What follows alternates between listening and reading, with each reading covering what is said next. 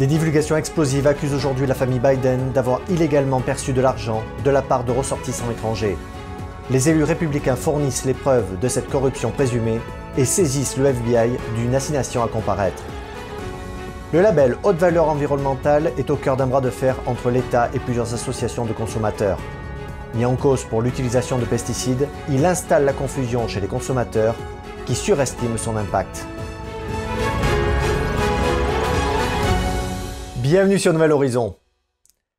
Allons-nous assister à de nouvelles révélations au sujet des affaires de corruption concernant la famille Biden? C'est sans aucun doute. En l'état actuel du dossier d'accusation et des informations qui sortent, ce qui est sûr, c'est que l'étau se resserre autour de plusieurs membres de la famille Biden. En effet, les dossiers précédemment occultés grâce à la complaisance de plus hautes administrations de l'État américain comme la CIA et le FBI sont maintenant dévoilés au grand jour. La conséquence, c'est qu'ils permettent une possible inculpation du fils de Joe Biden, Hunter Biden. Il est vrai qu'un récent rapport de la commission parlementaire chargée de superviser l'exécutif a mis en lumière des preuves irréfutables comme des relevés bancaires. La commission vise désormais d'autres membres de la famille Biden, comme le frère du président ou encore sa belle-fille. Le scandale Biden a désormais pris une nouvelle tournure. Ainsi, début mai, James Comer, président de la commission de la surveillance de la Chambre des représentants, a adressé au directeur du FBI, Christopher Wray, une citation à comparaître. Pourquoi me direz-vous? Cela vient du fait que le sénateur républicain du Kentucky, James Comer, ainsi que le sénateur Chuck Grassley de l'Iowa, réclament au FBI un document interne non classifié appelé FD 1023, datant de juin 2020. Cette requête intervient après qu'un dénonciateur leur ait fourni des informations au sujet d'une prétendue machination criminelle impliquant le président Joe Biden. Selon l'informateur, ce document contiendrait une description précise de la collusion entre Joe Biden, alors vice-président d'Obama, avec un ressortissant étranger, et à propos d'un échange d'argent contre des décisions politiques, avance le sénateur Chuck Grassley. À ce stade, rappelons que l'élément clé de cette affaire était l'ordinateur portable d'Hunter Biden oublié chez un réparateur. Celui-ci contenait des dossiers des emails compromettants de prise d'intérêt du fils Biden dans des sociétés chinoises et ukrainiennes. Ce dont le FBI était parfaitement au courant il y a trois ans et qui n'avait rien à voir avec le stratagème de la campagne de désinformation russe. À ce propos, le républicain James Comer a lancé lors d'une conférence de presse le 10 mai dernier que le peuple américain a besoin de savoir si le président Biden a vendu les États-Unis d'Amérique pour se faire de l'argent. Il a affirmé par ailleurs que Joe Biden a menti en 2020 et continue de mentir devant un parterre de journalistes à Capitol Hill. Au lieu d'être honnête avec le peuple américain, le président Biden a affirmé, depuis les élections de 2020, que sa famille n'avait pas reçu d'argent de la Chine. Un mensonge pour Comer. Selon lui, les Biden ont reçu des millions de dollars de la Chine et de ressortissants étrangers, alors que Joe Biden était vice-président. Il est inconcevable que le président ne le sache pas. Vous ne serez pas étonné d'apprendre que les élus s'appuient sur des relevés bancaires obtenus grâce au pouvoir d'enquête de leur commission. Ils expliquent que les proches de Joe Biden avaient créé un réseau nébuleux de compagnies pour dissimuler l'origine des fonds. En mars dernier, le président de la commission de surveillance a déclaré que des documents financiers indiquent que la famille Biden a reçu plus d'un million de dollars d'un associé lié à Hunter Biden entre 2015 et 2017.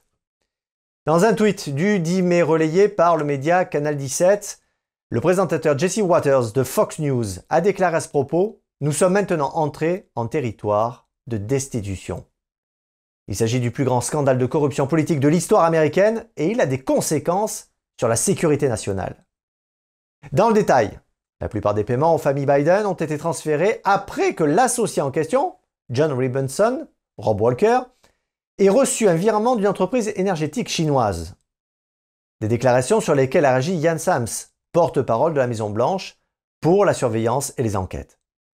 Il dénonçait le fait que depuis plus de 5 ans maintenant, les républicains au Congrès ont lancé des attaques infondées non prouvées. Il a par ailleurs qualifié l'enquête comme un nouvel exemple des tentatives des républicains qui ciblent le président à des fins politiciennes.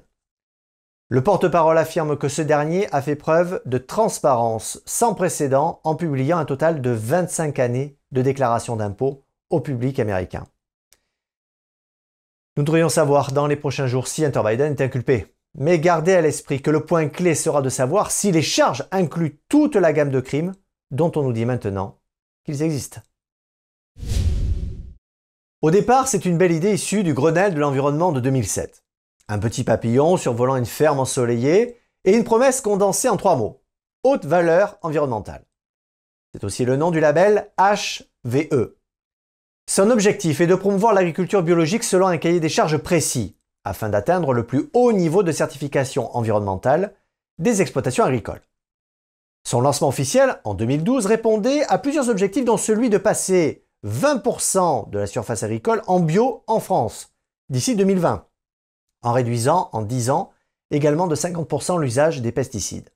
Alors, y a-t-il eu des résultats tangibles après 10 ans? Eh bien, c'est plus compliqué que ça. Méconnu des agriculteurs, le label HVE restait confidentiel de longues années, demandant à la base un reporting rébarbatif en plus d'un cahier des charges complexes. Son essor n'a débuté qu'à partir de 2017.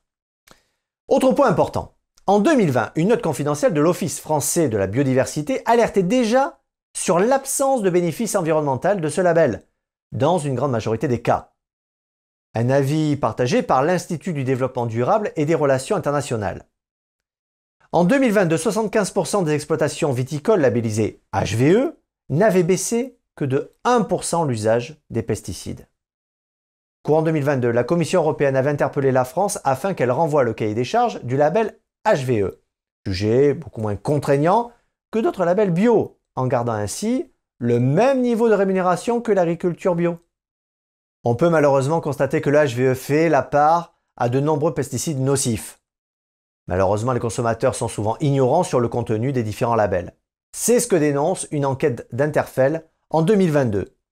Celle-ci a montré que 46% en moyenne des personnes interrogées font entièrement confiance aux fruits et légumes HVE et à leur contrôle strict.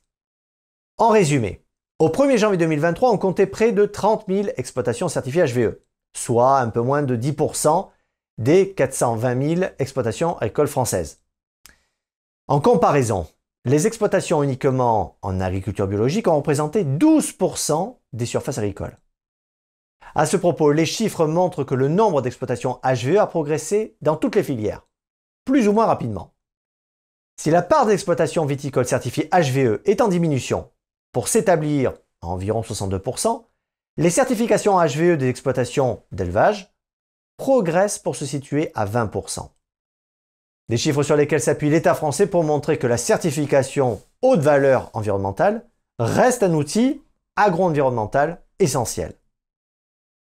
Selon une source non citée à l'Élysée, il s'agit d'une approche en matière de transition agroécologique par les outils qui offrent à chaque agriculteur la possibilité de s'engager dans une démarche de progrès.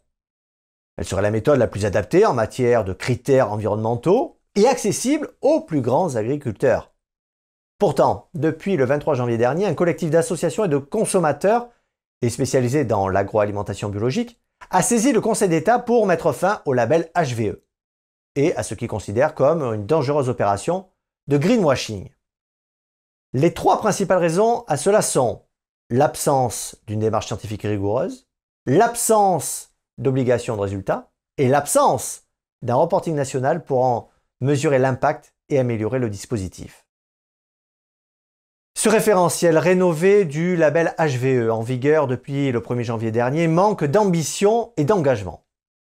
Le collectif y dénonce une tromperie du consommateur et un concurrent déloyal vis-à-vis du célèbre label agriculture biologique que l'on connaît avec les couleurs vert et blanc.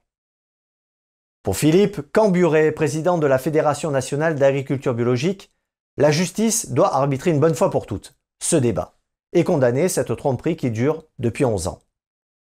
Un avis que partagent les nombreuses associations.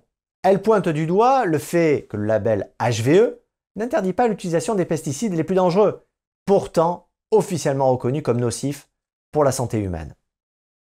Leur déclaration est d'autant plus inquiétante quand on sait que l'étiquette HVE est apposée sur des produits aussi variés que la viande, les légumes ou encore le vin. À propos des conséquences liées aux pesticides, l'Agence européenne de l'environnement a récemment émis une alerte.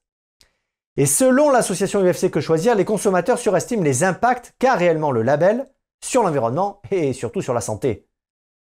En réponse aux revendications et inquiétudes des associations, le ministère de l'Agriculture précise qu'il ne s'agit pas d'opposer le label HVE au label bio. Ce dernier porte notamment sur la protection de la biodiversité, la limitation de l'usage des produits phytosanitaires, avec une gestion raisonnée de la fertilisation. Finalement, il semble que certains labels délivrent déjà des impacts positifs sur le plan environnemental et social. Pour atteindre l'objectif HVE, c'est aux acteurs de s'en donner les moyens. Merci d'avoir suivi Nouvel Horizon, prenez soin les uns des autres et restez libres.